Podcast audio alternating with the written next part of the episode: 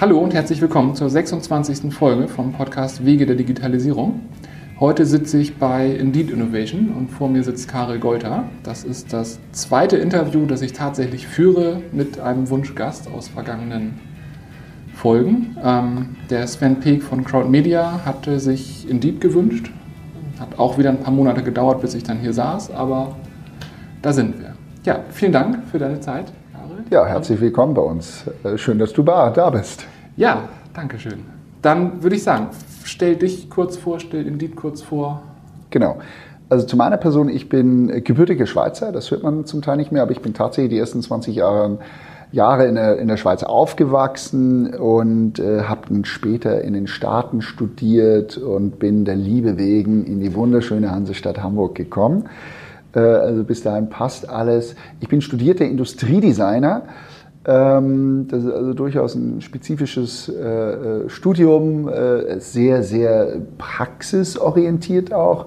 Und das zeichnet mich durchaus auch aus. Ich habe also in meinen frühen Jahren in den Staaten noch gearbeitet und habe Militärtechnologie in äh, Konsumgüter, Technologie und Produkte umgewandelt. Unter anderem habe ich auch am aller, allerersten MP3-Player gearbeitet, weil die Firma, für die ich gearbeitet habe damals, die war auch der Erfinder des MP3-Formats. Wow. So. Und äh, nach vielen, vielen Jahren, irgendwann spulen wir jetzt ein bisschen nach vorne, äh, habe ich dann auch vor acht Jahren die Firma Indeed Innovation gegründet. Wir nennen es kurz einfach nur Indeed. Und wir helfen Unternehmen Innovationen in diesem Zeitalter zu entwickeln. Und ich, äh, dieses leichte Zögern des diesen Zeitalters, wir nennen es im Englischen Computational Age und nicht digitales Zeitalter oder Digital Age. Äh, der Begriff nur des äh, computisierten Zeitalters gibt's halt gar nicht im Deutschen, mhm. weil es schön ist. Das Digitale, da gehen wir dann sehr, sehr schnell dann vielleicht auf, auf eine weitere Frage oder das Thema ein äh, finde ich, finde ich zu kurz gegriffen, weil digital bedeutet ja immer gerne nur 0 und, äh, 0 und 1. Und ähm, wir haben so einen sehr stark, also wir sind sehr ähm, Purpose-driven, heißt also, wir haben als Unternehmen äh, klare Leitsätze und, und, nicht nur eine Vision, sondern äh, auch einen Grund, warum wir zur Arbeit kommen. Und äh, wir möchten schon eine bessere Zukunft gestalten. Wir möchten also die Zukunft nicht nur Technologen und Technokraten überlassen, sondern tatsächlich mittels Design ähm, auch eine lebenswerte Zukunft für uns alle Menschen schaffen oder wahren. Deswegen auch unser Slogan oder unser, äh, ja doch Slogan kann man sagen, Human First in Innovation, also wirklich den Menschen aller, allererster Spitze zu sehen und, und alles andere kann und darf nur Mittel zum Zweck sein. Mhm. Wow, das ist total cool und also offensichtlich habt ihr nach acht Jahren da gute Formulierungen für schon, also jetzt. Ähm, das ist genau der Grund, weswegen es Lionizer gibt. Jetzt sind wir die Technokraten. also, ja, Muss wir, nicht sein, vielleicht glaubst du nur, dass du das bist, aber ja, vielleicht bist also du mehr als vom, das. Vom, vom, äh, von dem, was wir tun, sind wir halt die, die die Software bauen. Aber wir haben halt auch, wir haben, wir haben unsere äh, rote Linie von Branchen, für die wir nicht arbeiten. Wir haben eine Mission, wir haben, was du sagst, Human First. Das ist genau das, was bei uns auch im Mittelpunkt steht ich tue mich allerdings nach nicht ganz zwei Jahren immer noch schwer damit, das irgendwo auf den Punkt zu bringen. Aber macht mir Hoffnung, dass ich in sechs Jahren das genauso eloquent rüberbringe. Sehr schön. Ja, cool. Ähm, jetzt hast du es eben schon so ein bisschen angerissen. Computerized, digitized. Ähm, das klingt so ein bisschen so, als ob es in die Richtung vierte industrielle Revolution geht. Ähm, ja, das, in der sind wir ja. Also in der leben wir. Das heißt, wir können nur in dem Kontext auch arbeiten.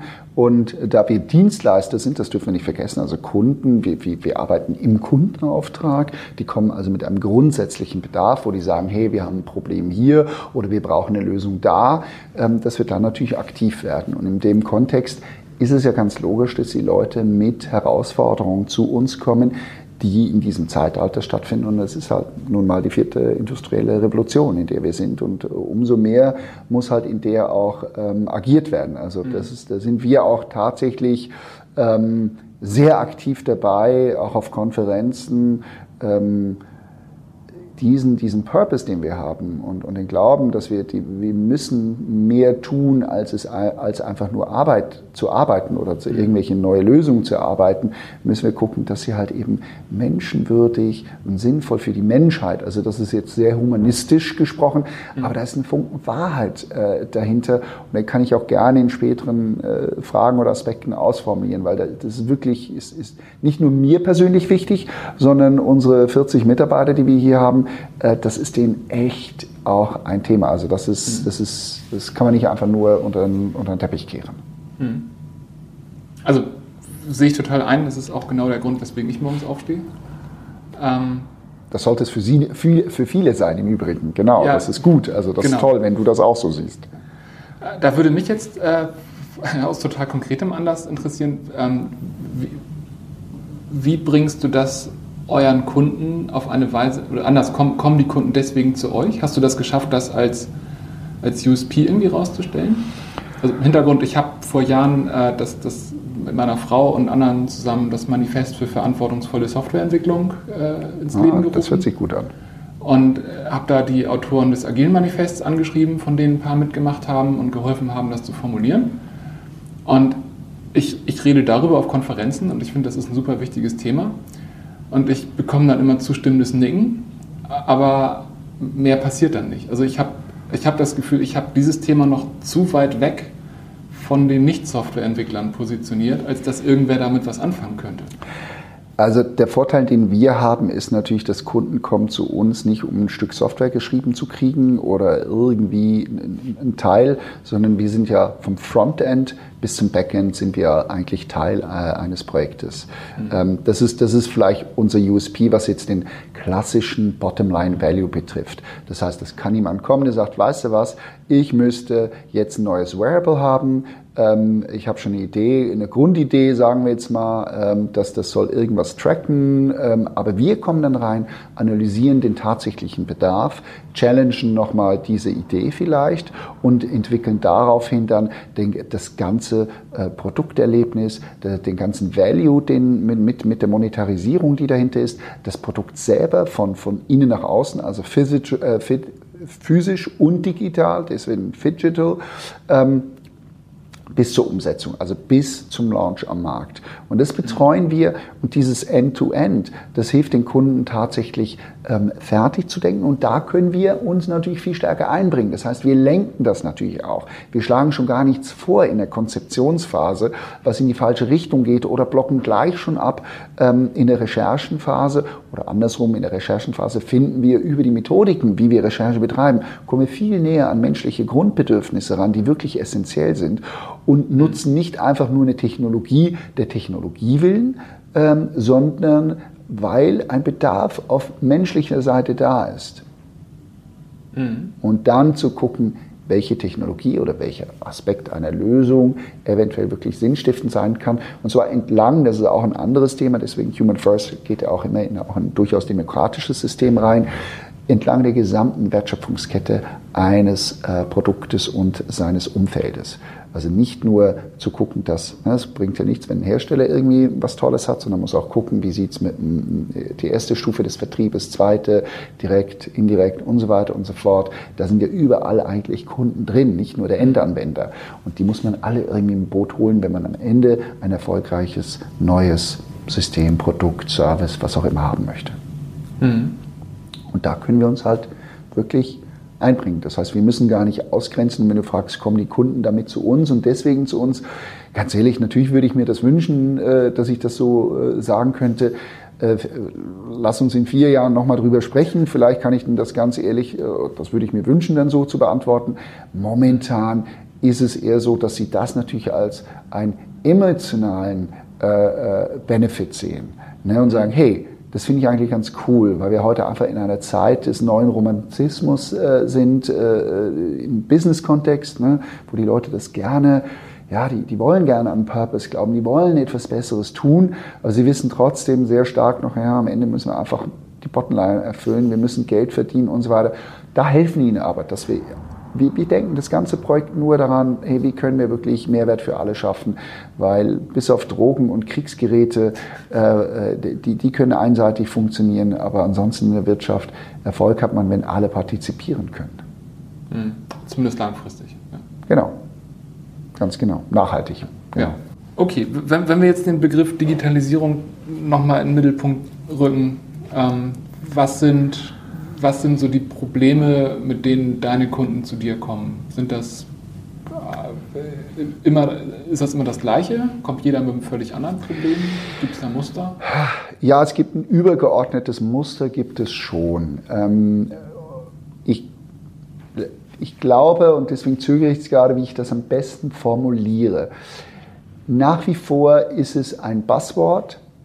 Ähm, viele Unternehmen reden darüber, aber sie haben das Grundlegende dahinter noch nicht verstanden. Also die, diese, diese ähm, das Allumfassende, was es eigentlich ist, das haben die wenigsten verstanden. Sie haben also diese, diese exponentielle Veränderung, wobei das ist ja auch schon fast ein Schimpfwort zum Teil, ne, auch wieder ein Buzzword. Aber es ist halt, ich sag mal, es ist zumindest eine durchaus durchdringende 360 Grad in jede Phase eigentlich gehende Veränderung, die man damit hat. Weil man fängt ja an, Prozesse interne eventuell zu verändern, äh, alles, wie man Daten verarbeitet, aber auch wie man sonstigen Waren, physische Waren verarbeitet. Das ist ja überall ist, ist, äh, kommt, kommt das Thema Digitalität und Digitalisierung vor, bis hin nach außen zum Kunden. Also entlang seiner gesamten Lebenszyklus und Wertschöpfungskette ist es ja eigentlich überall drin. Und was die wenigsten, glaube ich, verstehen, dass es eben so durchgreifend ist. Sie denken dann immer, ja gut, das kann in HR, dass wir irgendwie Sachen digital erfassen, das kann in, vor allem in der Logistik, da ist es ja ganz praktisch, weil das machen wir schon, ganz ehrlich, seit 30 Jahren oder 40 Jahren ist Digitalisierung da am Laufen, das ist ja nicht erst seit gestern. Ähm, in der Kommunikation ja, da fängt so an. Das Ding ist nur, dass die Digitalisierung ermöglicht schnellere Zyklen. Mhm. Weil vorher habe ich vielleicht wirklich eine Anlage gekauft. Ne, das war das Denken, das war mein Ökosystem des Denkens, dass ich also etwas gekauft habe als Unternehmen. Das habe ich mindestens 10, meistens 15, vielleicht sogar 20 Jahre konnte ich das abschreiben, musste ich ja abschreiben. Das hat auch mhm. so lange gehalten. Wir wissen mit der Software, wie viele Releases gibt es, ja, ob das Office ist. Fangen wir mal mit dem Banalen an. Mindestens jedes Jahr, vielleicht sogar jeden, alle paar Monate ne, mittlerweile und so weiter. Mhm. Und die Zyklen dieser Veränderung, die Digitalisierung ermöglicht, ist Fluch und Segen. Und ähm, damit haben die meisten Unternehmen und Unternehmer Probleme, diese schnellen Zyklen der Veränderung, dass sie durchdringend und in der Frequenz sind. Also sozusagen die Amplitude aber auch die Länge dieser, ne, der, der, der, der, der Wellen, die ist so verkürzt, und das schlägt sich nieder, bei unseren Kunden zum Beispiel, dass sie nicht verstehen, ähm, dass sie auch ihre äh, Geschäftsmodelle digitalisieren mit, also das, das, das also nicht die Geschäftsmodelle müssen sie zwangsweise digitalisieren, sondern mit ihren veränderten Produkten und Dienstleistungen, die sie hoffentlich anpassen, kommen höchstwahrscheinlich auch angepasste Geschäftsmodelle. Und mhm. das da ist, ne, da, da, ist der Vertrieb dahinter, da ist all das und, und damit wollen sie eigentlich, wollten sie von hinten nach vorne kommen, aber sie müssen von allen Seiten anfangen, weil sonst funktioniert es nicht, weil es ist eine Kette, die miteinander verbunden ist. Und das ist eine Schwierigkeit. Das heißt, wenn wir für einen Kunde wirklich also sagen, hey, eigentlich müsstest du hier und hier ran, weil das ist die Erkenntnis, allein schon zu sagen, ja, da musst du, da musst du eine ganze Abteilung aufbauen. Wenn du jetzt irgendein Produkt rausbringst, sagen wir, es wäre jetzt physikalisch. IoT ist aber im Internet angebunden und da kann ich irgendwelche Daten, fangen wir schon mal, generieren. Das finden sie ja schon toll, weil es heißt ja, Big Data muss ich haben. Mhm. Die meisten verstehen nicht für was. Ja, wenn du die irgendwie nutzen willst, damit Mehrwert schaffen willst, vielleicht sogar ein Geschäftsmodell, ja, das ist nicht eine einmalige Sache wie früher, wo ich sagen kann, ich kann einmal Geld ausgeben, investieren, dann habe ich es und kann es nutzen. Nein, ab jetzt musst du ein ganzes Team bereitstellen, nonstop Update-Fahrten, nonstop damit arbeitet, komplett neu. Und das sind, das sind halt eben nicht mal 10, 20 oder 100.000, das sind Millionen ganz schnell, die da pro Jahr ins Land gehen. Mhm. Und das ist da, wo ich den roten Faden fast überall sehe, weil sogar wenn wir auch für die Deutsche Post arbeiten oder DHL oder so, ne, mal ganz, die natürlich Digitalisierung sicher verstanden haben. Auch da gibt es überall Abteilungen, wo wir immer wieder feststellen, oh nee, hier ist offensichtlich noch nicht angekommen. Hm. Na gut, das ist ja auch, also dieses Thema Organisationsveränderung, Führungsveränderung, also das kommt in diesen Interviews hier eigentlich immer an dem einen oder anderen Punkt hoch. Das ist ja auch verdammt schwer. Je älter so eine Organisation ist und je, je länger da Strukturen gewachsen sind, desto schwieriger ist das. Und also das kann halt nicht funktionieren, solange das nicht von oben vorgelebt und aber an allen Stellen irgendwo empowered wird. Aber ja, gut, ich, ich kann mir das, ich wüsste auch nicht, ob ich die Deutsche Post so digitalisiert kriegen würde. Also ich würde sie, ich würde also ich sage nicht, dass wir sie können oder würden oder so. Es ist nur eben sogar bei Unternehmen, wo man denkt, die müssen mhm. eigentlich ziemlich weit vorne sein. Also selbst da stellt man das eben fest, dass es noch nicht durchgedrungen ist. Und das ist auch nicht, es ist ja auch nicht tragisch, also nicht in jedem Fall. Ähm, aber wir haben zum Teil Fälle, wo man auch wirklich, wo die Leute also vor diesem heiligen Gral stehen und es steht dick und fett unten in leuchtenden Buchstaben, das ist der heilige Gral, damit wirst du richtig erfolgreich. Und die fragen immer noch, wo ist jetzt der heilige Gral? Mhm.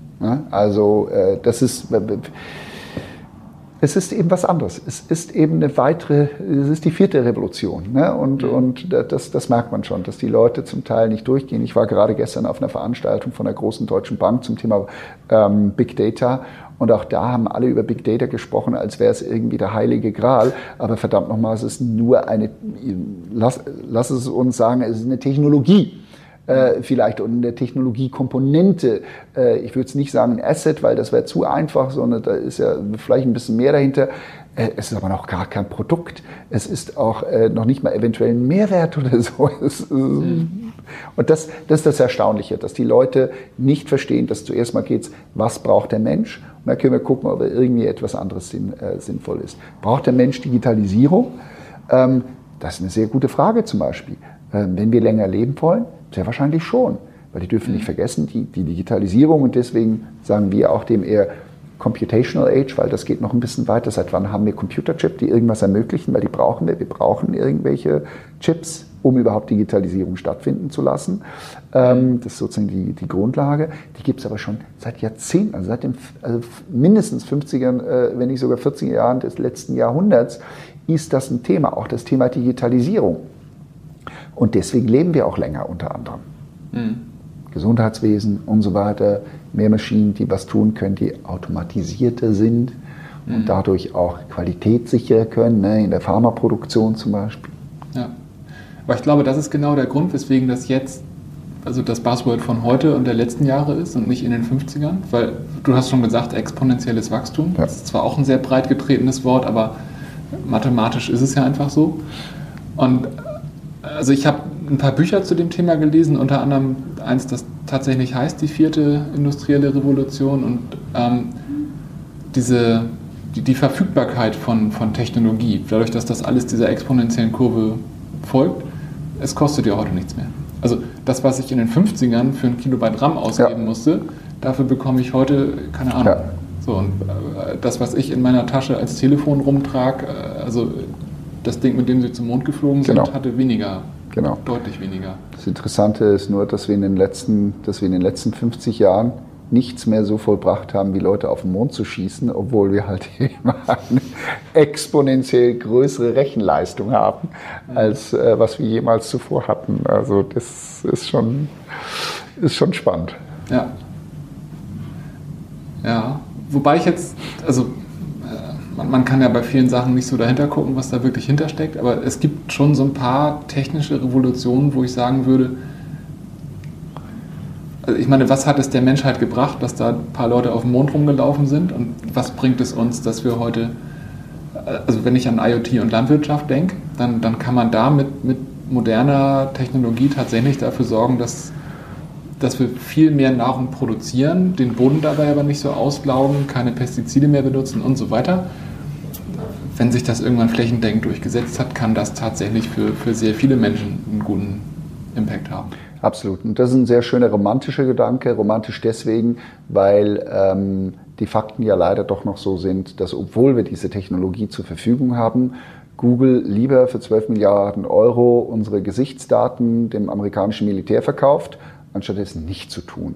Und dasselbe geht auch mit diesen, äh, mit, mit, mit äh, Digital Harvesting und, und so, ähm, dass das Thema da, wir könnten es, aber wir nutzen es eher, um den Boden noch weiter auszunutzen, um noch mehr auszusqueezen, um unsere Profitabilität noch weiter zu steigern, obwohl wir 60 Prozent äh, unseres Essens äh, im Müll schmeißen in Deutschland. Ähm, das sind alles so Sachen, die, die schon verrückt sind. Und da versuchen wir auch, aber das ist, gelingt uns natürlich echt nur marginal, aber das ist zumindest der Versuchung, und das hat übrigens mit dem Mondflug zu tun, dass man es versucht und es schafft, etwas fast unmöglich zu glauben ist. Ne? Mhm. Das ist eben das Tolle und das versucht man natürlich auch, so ein bisschen die Welt zu retten, in Projekten zu sagen, hey, wie können wir denn es schaffen, eventuell ähm, äh, den, den Verbrauch tatsächlich zu reduzieren, nicht in, in, mit Kampagnen, sondern tatsächlich über die Funktionalität einer Dienstleistung oder eines Produktes. Mhm. Die Leute sozusagen durch die Hintertür anzuregen, also gar nicht so bewusst, sondern unterbewusst einfach so einen Slack reinzukriegen, dass sie es gar nicht wirklich anders können oder so. Mhm. Aber das ist, wie gesagt, das ist das, ist, das, ist das Bestreben. Und deswegen glaube ich schon auch, dass vielleicht nicht täglich Leute auf den Mond müssen, aber ähm, diese, diese, diese Wissenschaft, die eben purpose-driven ist, mhm. ne, die also versucht, etwas zu tun für, hey, wozu ist es gut, auf dem Mond zu sein? Ne? Ja, das ist, es gibt rationale Aspekte, aber es gibt vielleicht auch emotionale Aspekte. Und wir sind, äh, wir sind unseres eigenen, äh, unseres eigenen Daseins bewusst. Das unterscheidet uns auch von, von, von den meisten Tieren, wenn nicht von allen.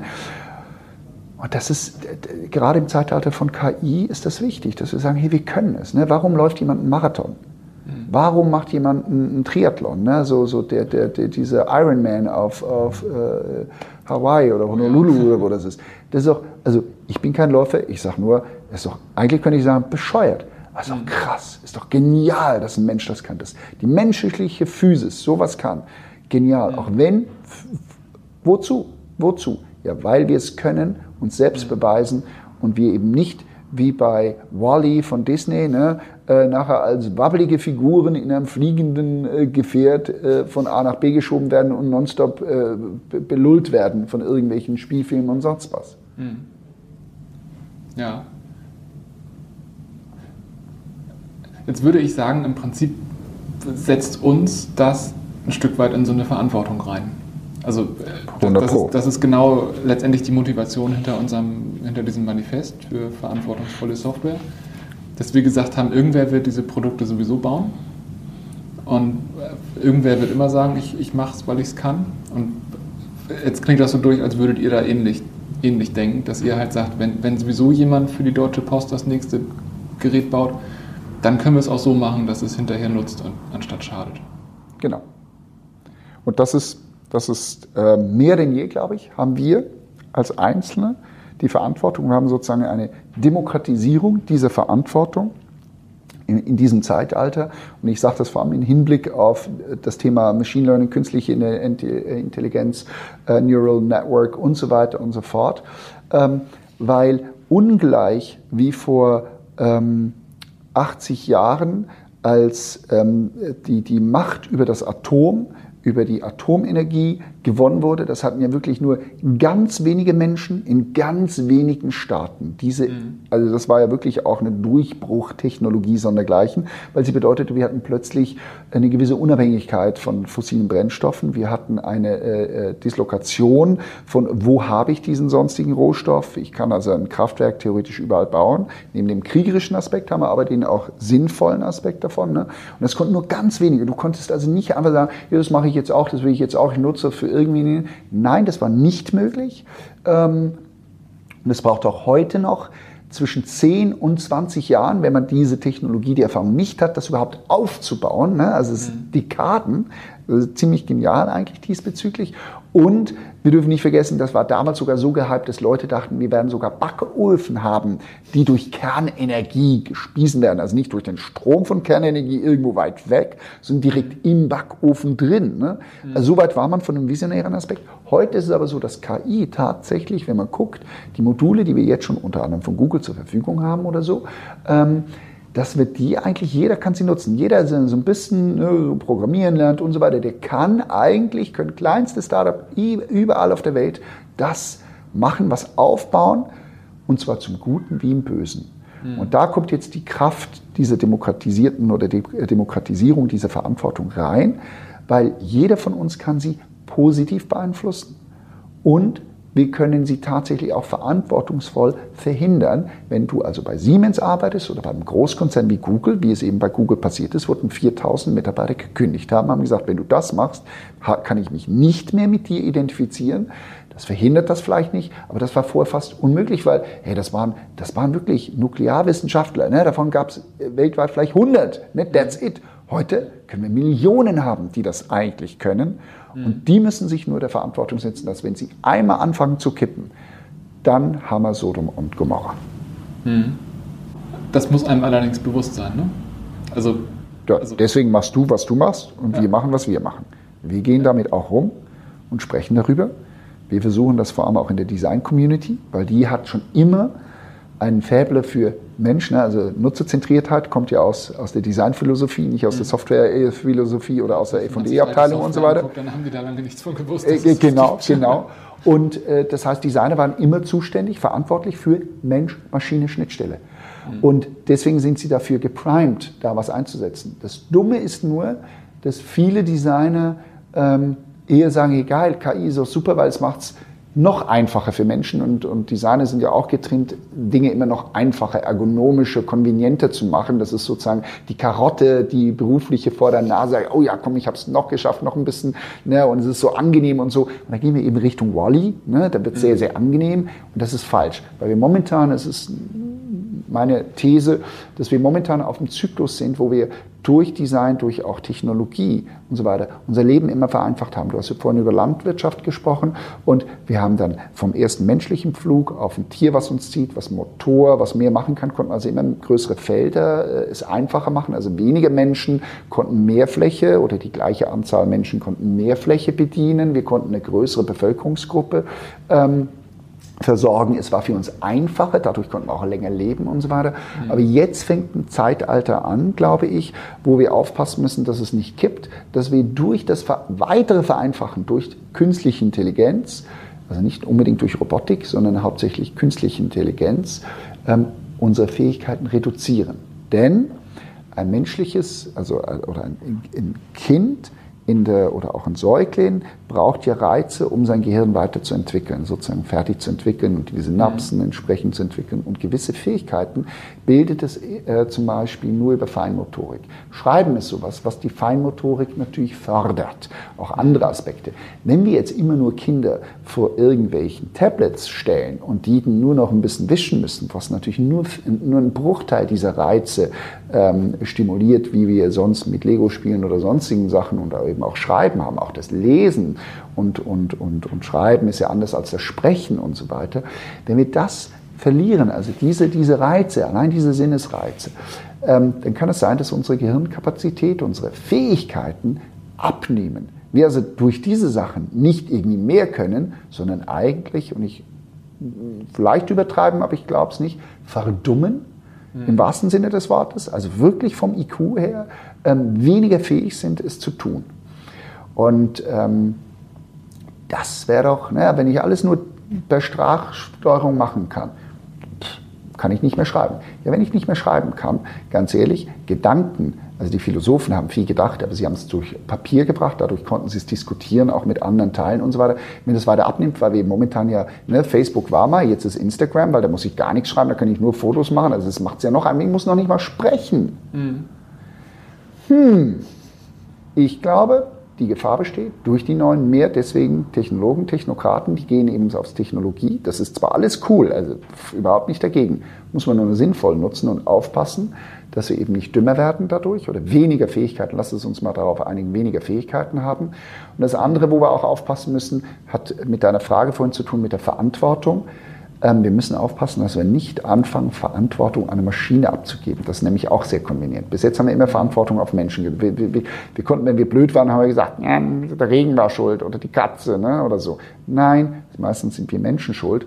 Aber es könnte passieren, dass wir sagen, ja, guck mal, war aber die Maschine, die war schuld. Ne, deswegen hat Trump gewonnen oder so. Ne? Mhm. Deswegen ist dies oder jenes passiert. Und, und äh, das, das, dann ist es nicht mehr weit, bis wir sagen, Kinders, lasst euch durch Algorithmen in der Schule beibringen. Mhm ganz ehrlich, das ist noch auch was Blödes, wir Menschen haben eine besondere Fähigkeit, weil wir miteinander sozialisieren können. Wir sind eigentlich eher ein Herdentier oder äh, ne, so als solches. Wir sind keine Einzelgänger, wir sind keine Wölfe oder, oder sonst was. Ähm, und, und da müssen wir auch aufpassen. Ja.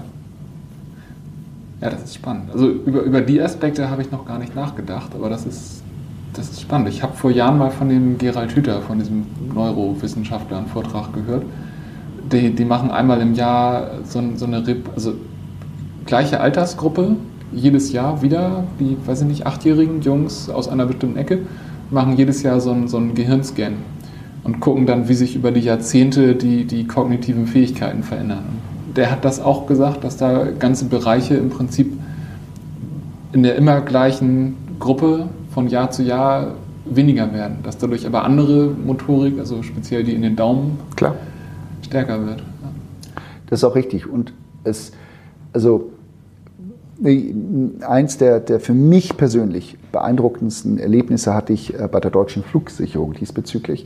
Denn wenn man sich anguckt, was diese ähm, Lotsen an Ausbildung haben, ne, die gehen ja, glaube ich, mit 56 Jahren gehen die in Rente ne, und mhm. kriegen äh, richtig Fett und richtig alles. Also das könnte man von denen, von außen her sagt man, Mensch, also dann möchte ich eigentlich gleich Lotse werden.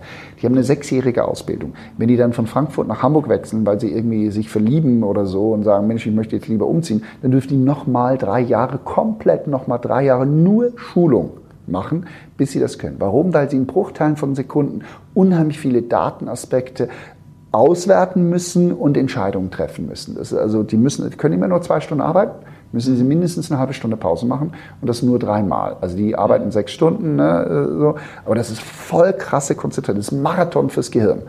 Mhm. Es ist gar keine Frage, dass eine KI das ersetzen kann. Und zwar sogar sehr wahrscheinlich noch viel besser, weil da noch weniger Fehler eventuell, weil es ist wirklich Rechenpower. Aber es ist doch genial, dass das menschliches Gehirn so weit kann. Also die, die sind, die, die kannst du, also für emotionale Sachen kannst du die fast nicht gebrauchen. Diese Menschen sagt man wohl, ist jetzt ein bisschen übertrieben. Aber das sind super, also die, die haben wirklich Fähigkeiten, Informationen zu evaluieren und so. Äh, das, das muss ganz besonders sein. Ne? Also das ist ein besonders. Das ist eigentlich toll. Das ist doch eigentlich toll. Und es wäre eine Schande, wenn wir einfach sagen, ja klar können wir das ersetzen dadurch. Äh, anders sehe ich es zum Beispiel beim Lastwagenfahrer. Wenn der stumpf acht, zehn Stunden nur auf der Autobahn brettert, von irgendwie äh, Bolski-Holski nach irgendwo Frankreich oder so durchbrettert oder so, äh, und dabei so gelangweilt ist, dass er eigentlich anfängt, Zeitung zu lesen, einzupennen oder sonst was. Ne? Also, da muss ich doch sagen, das ist doch nicht mehr menschlich. Offensichtlich gefällt es ihm nicht. Das ist auch keine wirkliche Leistung, auf seinen Popo zu setzen. Dann leider. Ne? Das ist ja nicht wie früher, wo noch ganz viel Karten und weiß ich was alles. Das ist halt nicht mehr so ja, dann ist das etwas, was das durchaus zu automatisieren ist. Also man, ja. man muss halt eben aber unterscheiden, wo macht man es.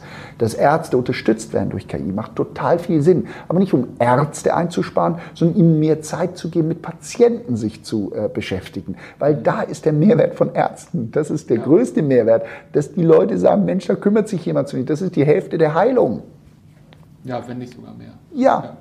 Und das ist, aber da müssen wir aufpassen, auch da wieder, natürlich, jede, jede Krankenhausklinik wird sagen, super, da können wir ja zwei Ärzte sparen. Falsch. Du musst sie gleich behalten, vielleicht sogar noch mehr. Aber du kannst gewisse Arbeiten abgeben, damit die Arbeit besser wird und auch für den Arzt besser. Weil der will auch keine Fehler machen bei der Diagnose, von der Auswertung, irgendwie Bildauswertung. Ist ja klar, dass eine KI besser ist. Wie, wie natürlich auch ein Laser äh, besser ist in irgendeiner Fertigungsanlage, um irgendwelche Sachen zu messen als ein Mensch. Das ist gut. Zusammen sind wir stärker. Ich habe noch einen Gedanken, der geht so ein bisschen, also fängt da an, wo du angefangen hast und biegt dann in eine andere Richtung ab. Ich habe ähm, vorgestern die Sonderausstellung im Archäologischen Museum Hamburg gesehen äh, über zwei Millionen Jahre Migration. Und ähm, jetzt hattest du gesagt, früher haben wir äh, Technologie genutzt, um mehr Felder, größere Felder, mehr Leute ernähren zu können. Ja. Ähm, und in dieser Ausstellung hat die, die Frau, die uns da durchgeführt hat, gesagt, naja, früher, als es noch nicht so viele Menschen gab, äh, irgendwann haben wir angefangen, überhaupt Landwirtschaft zu betreiben. Und dann haben wir irgendwo einen Acker freigeräumt, haben den ein paar Jahre bewirtschaftet, danach war der ausgelaugt, dann sind wir weitergezogen, haben das nächste Dorf gegründet. Das ist letztendlich auch eine Sache. Also irgendwie haben wir die Technologie immer genutzt, um, um da zu wachsen. Wir konnten aber auch immer noch einen Ort weiterziehen weil noch nicht überall Leute waren. Das geht heute nicht mehr. Aber ich glaube, wir haben da immer noch dieses Denken drin, dass wir halt Technologie nutzen können, um, um halt immer mehr auszureizen. Aber der Raum ist einfach nicht mehr gegeben. Ja, äh, sehr interessante, äh, spannende Überlegung. Ähm, ja und nein, weil tun wir doch. Wir sind von Deutschland nach China mit der Technologie. Wir sind weitergewandert. Nicht wir physisch, aber die Technologie ist weitergewandert. Wir haben aus Europa einen Großteil unserer ganzen Technologiefähigkeiten an China abgegeben, weil wir gesagt haben, da ist es günstiger zu produzieren, haben dadurch unheimlich viele Fähigkeiten auch verlernt. Man muss sagen, Deutschland auch besser als zum Beispiel Großbritannien.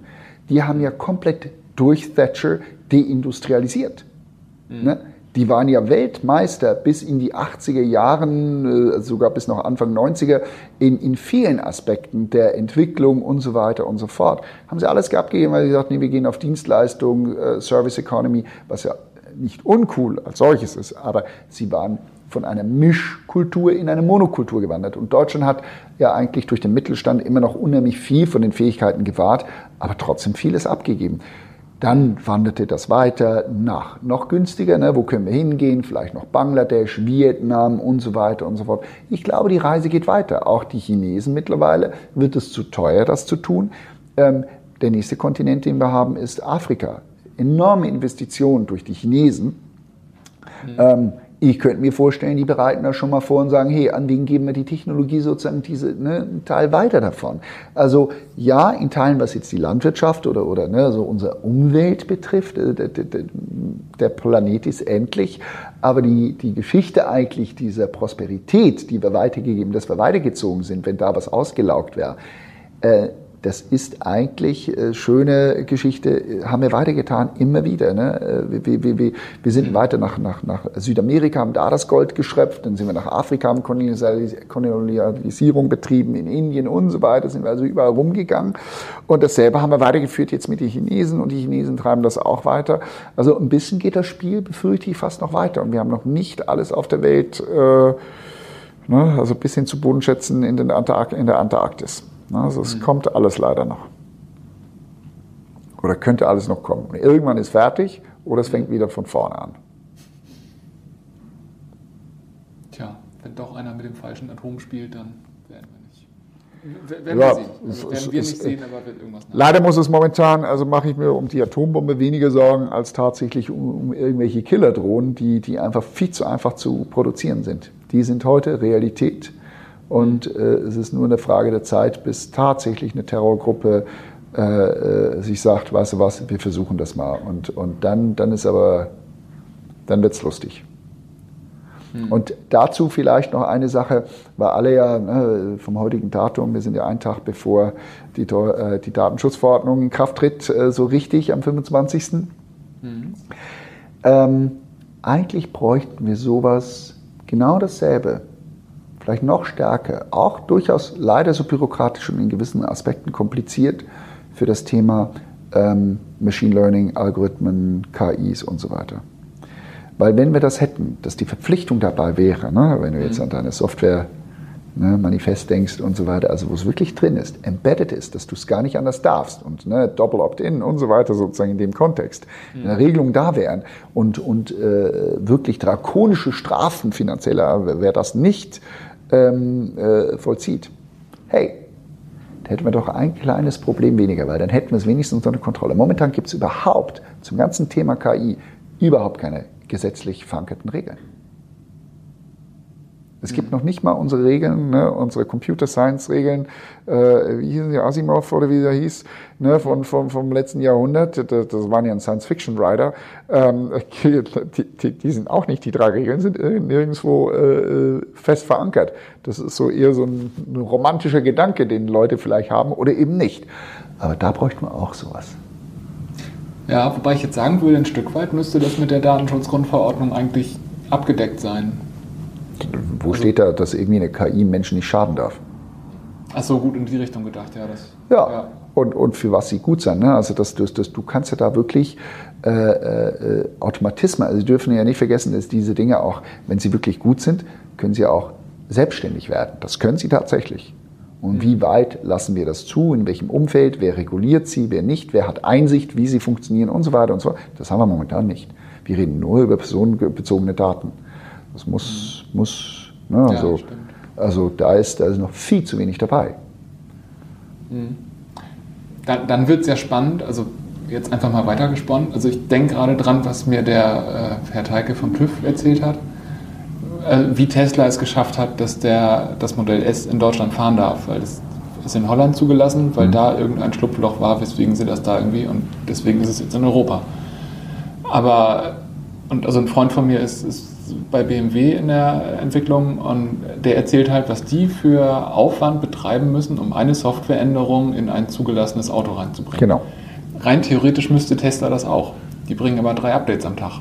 Und in genau. dem Moment, wo Deutschland sich irgendeine schöne Regelung ausdenkt, wie wir KIs irgendwo äh, versuchen zu, zu steuern, solange das nicht überall ist. Also ich naja, es ist ja, es ist eine europäische, es ist aber eine europäische Verordnung, diese Datenschutzverordnung, die äh, jetzt in Kraft tritt.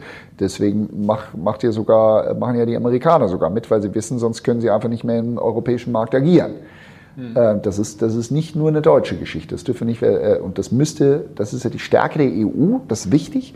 Das müssen wir eben nicht auf, auf nationaler, sondern auf äh, europäischer Ebene müssten wir sowas verankern, dann hätten wir da schon mal ein Bollwerk, also ein gewisses, ein gewisses Grundinstrument, ähm, damit, wir, damit wir da einfach am Anfang die Fehler nicht machen. Weil später zu deregulieren wird schon schwierig. Es fängt ja an, es gibt gar nicht so viele Chip-Hersteller. Okay? Eigentlich müsste man, ich, weißt du selbst mehr, was gibt es zwischen drei und sechs tatsächliche Chip-Hersteller, also die wirklich noch Grundlagen-Chips ne, sozusagen entwickeln, Sets dafür. Warum verankern wir da nicht irgendwie ne, ein Secure Element, das halt eben verhindert, dass hm. was Schlimmeres passiert? Das wäre auch interessant. Also da gibt es Sachen, wir müssen ganz früh in der Quelle anfangen. Wir müssen früh anfangen. Deswegen hat es auch mit Erziehung oder, oder Information zu tun. Es müsste eigentlich im Studium bei jedem Softwareler und so weiter. Also es muss an verschiedenen Stellen muss das passieren, weil während den Anfängen. Mhm. Weil da komme ich wieder aufs Beispiel zurück mit der Atombombe oder mit der Atomenergie, mit dieser Kraft. Ähm, wenn einmal diese Büchse der Pandora offen ist und sie Wildwuchs hat, also wenn jeder dann plötzlich sozusagen wie eine kleine Atomwaffe hat, im übertragenen Sinne. Ähm, und und mhm. da eben nicht das, das, die, dieses Verantwortungsbewusstsein da, äh, dahinter ist. Das später wieder einzusammeln, diese Macht, sehr schwierig. Ja. Sehr schwierig. Gut, das heißt, das ist aber erstmal ein Stück Aufklärungsarbeit, weil, glaube ich, vielen nicht bewusst ist, was für potenzielle Gefahren hinter der KI lauern. Ja. Also klar, man denkt irgendwie an Terminator und Skynet und ja, aber hast du, hast, du, hast du nicht das Video gesehen, was, was so ein Fake-Video war äh, von dem Typen auf der Konferenz, der diese Killerdrohne vorstellt, diese Mini-Killerdrohne? Nee. Okay, dann musst du, musst du mal, musst, musst, musst mal googeln, ne? machst du mal äh, äh, Killer Drone Presentation äh, und, und auf YouTube. Das ist, es ist ein Fake-Video, muss man dazu sagen. War super gut gemacht.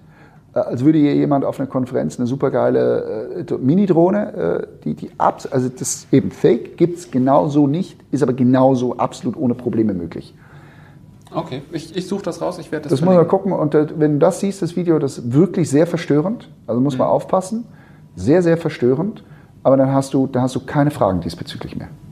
Okay, gut, aber dann, ja, letztendlich auf den Gedanken vorher zurück, das scheint ja nicht genug Leuten bewusst zu sein. Sonst, sonst ja, genau, genau, genau, genau. Das ist, ist auch okay auf der einen Seite, weil wir, wir, haben wirklich mit dem Thema Digitalisierung, das betrifft jetzt zuerst mal viele Aspekte des direkten Lebens ne, von, von den Stadtwerken, wo irgendwie mein, äh, mein, mein Zähler neu, ein digitaler Zähler eingebaut wird und so weiter und so fort. Oder, oder mhm. sogar ne, die ganzen Heizungsmess äh, äh von Carlo, auch die, das, das sind Lichtschalter, Smart Grids und so weiter. Also da gibt es ganz, ganz viele Aspekte, wo es uns direkt betrifft. Online-Bestellung, ich weiß nicht was, das ist klar. Aber ich glaube, gerade wir, die eben in der Entwicklung stecken oder in der Innovationsentwicklung, wo wir also Neues machen, wir müssen frühzeitig einfach das mit im Hinterkopf haben, weil auch da gibt es eine gewisse Exponentialität, ne, wo mhm. das plötzlich schneller und schneller und dann ist man in diesem Sog und, und Hype drin und äh, ja. Mhm. Man muss sich der Geschwindigkeit irgendwie bewusst werden und wissen, wie schnell man dann von A nach B kommt und eventuell nicht mehr bremsen kann. Hm. Na, ich habe ein paar Anregungen, wie ich meinen nächsten Talk über das Manifest aufpeppen werde. Sehr gut, das freut könnte, mich. Könnte praxisrelevanter werden. Ja, fällt dir noch irgendwas ein, was wir in Richtung Digitalisierung im Allgemeinen reden sollten oder wollen wir mal in Richtung der Schlussfragen denken? Hm. Ich glaube, also du hast ja bestimmt so viele tolle äh, auch Podcasts schon gehabt, äh, die das abdecken. Ich glaube, ich glaube, die haben sehr, sehr vieles, hoffentlich andere Themen auch noch besprochen und wir hier heute mal eine andere Nuance davon gehabt. Hm. Ich glaube, wir haben viel, viel abgedeckt. Okay, ja, ich finde auch. Also ich, ich finde das, also ich habe auf eurer Homepage ja gelesen, dass Human First dasteht. Äh, dass wir da so, so ähnlich sind in unseren Motivationen, das finde ich jetzt positiv überraschend. Das ist gut. Ja, davon muss es auch hoffentlich viel geben. Deswegen darf es nicht wirklich ein differenzierender Moment sein oder okay. kein großer, sonst haben wir ein Problem als Gesellschaft. Ja, dann, dann würde ich dir jetzt mal unsere drei Abschlussfragen stellen. Ja. Was, was ist das Thema, das ihr hier als äh, Indeed angehen werdet, ähm, was irgendwo in Richtung Digitalisierung geht? Du meinst jetzt eher intern zum Beispiel, oder? Ja, Also bei uns ist ähm, ein Thema, wir sind ja, wir sind super, schon immer aus Natur heraus super agil unterwegs ähm, gewesen, sind es auch nach wie vor. Wir suchen natürlich auch Wege, wie ähm, Digitalisierung uns hilft, das Ganze noch effizienter zu gestalten. Und, und äh, das, ist, das ist, also auch damit beschäftigen wir uns schon seit Jahren. Wir haben super, äh, auch äh, die paar digitale Prozesse, die wir haben, weil wir haben sehr wenige Prozesse, weil wir glauben eben, dass Prozesse auch gefährlich sind, dass man dann sich sozusagen zurücklehnt und sagt, ja, ich habe ja einen Prozess, darf bloß nicht outside of the box denken. Aber wir, mhm. genau das müssen wir täglich für unsere Kunden tun und wir haben nicht Schema F-Projekte oder so, das gibt es leider nicht. Aber dennoch suchen wir nach, nach Tools, ähm, ne, ob das, ich sage jetzt mal ganz pragmatisch, Trello, Slack und Co. Ne? Mhm. Ähm, das Problem ist, die können wir alle nicht nutzen, weil die alle nicht datenkonform und sicher sind für unsere zum Teil sehr, sehr strengen Auflagen durch unsere Kunden. Mhm. Und äh, das ist ein Problem, dass diese ganzen Cloud-Services, die es draußen gibt, dass wir die eigentlich äh, nicht nutzen können, die es uns tatsächlich sonst einfacher werden, äh, machen würden, noch ein bisschen das Quäntchen Effizienz, Sharing von Information und so weiter äh, optimieren zu können. Und das ist zum Beispiel ein Challenge, den wir haben. Also damit beschäftigen wir uns, was die Digitalisierung im Innen betrifft. Auf der anderen Seite ähm, ist es tatsächlich so, dass wir versuchen, auf dieser Kurve mitzuwachsen, also auch im, im, im, im Fähigkeitenbereich ähm, mit KI, mit all, äh, also alles, was mit irgendwie neuesten Technologien zu tun hat, äh, für die man eben kein äh, ne, irgendwie Atomphysiker-Diplom haben muss. Ähm, und das halt eben auch mehrwertstiftend unseren Kunden auch weiterzugeben. Mhm. Und da haben wir zum Beispiel ganz spannend, hast du vielleicht auf der Webseite gesehen, dieses diese Art Installation, äh, äh, Artificial Intelligence Art Installation, die wir jetzt schon ein paar Mal auf der Welt auch gezeigt haben, ähm, um, um, um genau so ein bisschen den allgemeinen, normalen Menschen eine gewisse Nähe und auch äh, zu KI zu zeigen und wie auch KI funktioniert und welche Auswirkungen es haben kann. Und solche Sachen, das, ist, das hat ja sehr viel mit Digitalisierung zu tun, um eben den Menschen auch ein bisschen die Angst zu nehmen oder einfach Berührungspunkte zu schaffen. Also das ist auch ein gesellschaftlicher Auftrag, den wir da ein bisschen sehen oder den wir mhm. einfach machen, weil wir glauben, dass äh, wenn es keiner macht, äh, also Gesellschaft funktioniert ja nicht dadurch, dass man wartet, bis Angela kommt und sagt, jetzt, jetzt wird's gemacht, sondern dass man auch äh, äh von der Zivilbevölkerung ausgeht und das selber tut. Mhm. Und das sind, das sind Sachen, die wir innen und außen haben. Also einmal eine, eine Challenge innen, da irgendwie das Richtige zu finden und, mhm. und, und das zu schaffen äh, und nach außen hin äh, das noch stärker äh, für, für das Gute zu propagieren. Ja, macht Sinn, spannend. Ich überlege gerade, es gab diesen, ich habe den Namen leider vergessen, diesen, diese, dieses Hamburger Startup, die diesen sicheren Server ja gebaut Ach, haben. Äh, also ein anderes äh, Familonet war, war ein Befreundeter von denen, äh, die genau. waren ja auch in Altona. Ähm, ach, ich habe es auch vergessen. Ja, ja, ja, also weiß die, ich. Die wären ja die Lösung gewesen, theoretisch. Ja. Aber gibt es ja leider in der Form nicht mehr. Ich meine, den Online-Service gibt es noch, aber dann bist du wieder genau bei dem Problem von Trello. Ist, ist, ist genauso, genauso. Ja, ja, ich weiß, ich weiß. Okay, na, wenn ich irgendwann mal Langeweile und ein bisschen Geld habe, dann nehme ich das Thema mal wieder auf. Ja, mach mal. Also es ist, ja. Ja. Ähm, Okay, jetzt hattest du gerade schon gesagt, dass das auch so ein bisschen ins Richtung Außen geht. Wie, wie haltet ihr euch denn da oder wie hältst du dich da auf dem Laufenden, um, um da immer am Aufstand der Technik zu sein? Genau, ich glaube, es gibt kein einzelnes Medium, ähm, sondern was, was wir hier versuchen, ähm, und es ist klar, dass, dass ich natürlich dann sehr wahrscheinlich äh, am meisten davon abkriege, weil ich weniger billable auf irgendwelchen Projekten arbeite. Aber wir versuchen, dass wir das durch die ganze Company hindurch ähm, kriegen, ist, äh, dass man auf Konferenzen geht, möglichst unterschiedliche ähm, rausgeht, sich mit Menschen trifft, mit anderen Firmen, das ist das Einfachste, aber eben auch auf Konferenzen geht, ähm, die, diese Möglichkeiten nutzt, auch bei Unternehmen sich informiert, wenn wir sowieso beim Kunden sind oder bei deren Lieferanten oder wie Zulieferer, wie auch immer, dass man sich einfach immer weiter informiert, äh, mit sehr viel Neugierde durchs Leben geht. Und ähm, das, glaube ich, ist das Beste, weil man muss oftmals mit den Menschen direkt reden. Man muss es direkt erleben, Lesen ist immer gut, ne, wenn man äh, Zeit hat und so, das ist echt klasse. Aber die, die größten Sprünge mache ich auf jeden Fall, wenn ich auf irgendeiner Konferenz, und das muss gar nicht zum klassischen Thema, wo ich sonst dabei wäre, äh, dahin geht und einfach ähm, sieht, wo stehen die Leute, was drückt die, äh, was gibt es da draußen und erlebt. Mhm. Wenn ich jetzt zwei, drei Links in unsere Quellenliste schreiben soll, hast du da eine Konferenz, die du besonders ans Herz legen würdest? Also ich ich kann dir eine Sache ans Herz legen, weil es einfach was Besonderes ist. Und da geht es auch, also wo das Thema Digitalisierung, der, der Fluss, der drunter fließt, ist, aber mit keinem Wort wirklich erwähnt wird, das ist das House of Beautiful Business.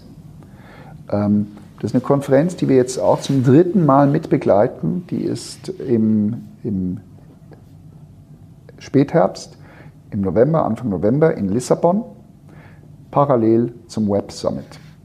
Ah. Und es ist eine Woche lang, ähm, kommen sozusagen Thought Leaders zusammen und diskutieren über die Zukunft der Arbeit, über das Thema ne, KI und so weiter, aber eben nicht in dem, dass lass uns mal über Digitalisierung reden, weil das wäre zu abgedroschen, äh, sondern eigentlich die Themen, die die Schnittstelle zum Menschen bet äh, ähm, betreffen. Und deswegen heißt es auch House of Beautiful Business, weil Beautiful Business äh, ist ein Sprung aus dem Gedanke von Tim Leberecht, ähm, der ein Buch über, darüber über den Business Romantic äh, geschrieben hat. Ähm, und das ist ein super spannendes Buch im Kontext, hey, heutzutage, wir brauchen ein bisschen mehr Romantik in unserem Geschäftsleben. Äh, da darf es mehr menscheln. Das ist alles nicht schlecht. Ähm, ja. Und, und so ein bisschen Leitspruch auch ähm, von, von, von, von dieser Konferenz ist nach, ähm, äh, if software is eating the world, we might have a glass of wine with it. das ist gut. Ja, das zeigt schon ein bisschen Twinkle in die Eyes und das ist richtig. Mhm. Also da, da, da kriegt man, also wenn man wirklich tiefe Gespräche haben möchte, eher auf dieser diese Ebenen äh, und, und nicht jetzt irgendwie Bits und, und, und sonst was besprechen möchte. Und da ist alles dabei. Also das sind wirklich mhm. Gründer von, von, äh, von KI-Startups, äh, da sind äh, äh, hochetablierte Professoren für Robotik und was ich was alles, äh, Bitcoin, alles dabei. Mhm. Aber alle um eher, hey, wie kriegen wir Humanity voran und nicht unbedingt äh, das Thema rein nur, äh, wie können wir den nächsten Source Code schreiben. Mhm. Das ist cool. Da habe ich noch nie was von gehört, aber klingt total gut. Ja, kommen so ein paar hundert Leute zusammen, also es ist auch nicht klitzeklein, aber es ist sehr spezielles Ambiente auch, also Wahnsinn, mhm. richtig cool. Cool. Ich werde das auf jeden Fall alles verlinken. Ja, bitte. Mal gucken, ob ein paar Zuhörer da vielleicht den Weg hinfinden. Ja, das kann man denen nur empfehlen. Okay, letzte Frage. Hast du jemanden, den du gerne hier in einer späteren Folge im Podcast mal hören würdest? Ein Challenge wäre natürlich Elon Musk. Ne? Ja, wurde schon gewünscht. Siehst du, siehst du, also äh, das, das weiß ich, das ist natürlich schwierig. Ähm, weißt du was, ich mache es tatsächlich so, wo ich, ich, ich sage jemand, wo ich einfach glaube, dass das für dich mega spannend wäre, ist Tim Leberecht. Ja, werde ich sein Buch vorher lesen, um da mitreden zu können? Muss, musst du gar nicht, aber das ist, also da, ne, da hast du, Und wenn du noch einen zweiten Namen willst, kannst du auch Fabian Kienbaum zum Beispiel, könntest du auch nehmen. Der passt auch, würde super passen. Ähm und last but not least, äh, das heißt, die ist Sharma Krittel. Ähm, das ist eine, eine, äh, eine der 30 führendsten Frauen unter 30 in KI aus England. Mhm. Ähm, muss ich dir sonst noch einen Link schicken? Ähm, weil sie ist äh, KI-Spezialistin und also ist da die führende in Großbritannien. Müsstest du auf Englisch machen. Mhm. Aber das würde auch zu dir, weil sie in der Softwareindustrie auch arbeiten, super spannende Frau ist. Ja. Wenn, wenn sowas, wenn eben auch Englisch und nicht Deutsch und sowas ja. geht. Also wäre für mich kein Thema. Ich weiß nicht, ob ich irgendwen da draußen verschrecke, aber. Da hättest du auch mal, also ich weiß nicht, wie viele Frauen du hast, aber das ist. Nee, das wäre total gut. Also am Anfang, ich hatte in den ersten, ich würde sagen, sechs, sieben, acht Interviews, hatte ich eine, eine ziemlich gute 50% Frauenquote. Irgendwie ist es äh, gekippt. Ich, ich müsste da mal aktiv wieder gegenarbeiten. Ja, das kann ich dir nur empfehlen. Das ist leider auch ein Problem, was wir immer alle, haben. Ja, cool. Ganz vielen Dank ja. für, für das viele Wissen. Ich fand, das war ein sehr, sehr spannendes Gespräch. Dito, hat mir gefallen. Schön, dass du da warst. Ja, vielen Dank. Dann, ich werde wie immer alle Links, alles, was wir so genannt haben, in den Show Notes verlinken. Wege der Digitalisierung.de, 26. Interview. Und dann freue ich mich auf unser nächstes Gespräch. Viel Spaß, bis dann. Tschüss. Danke.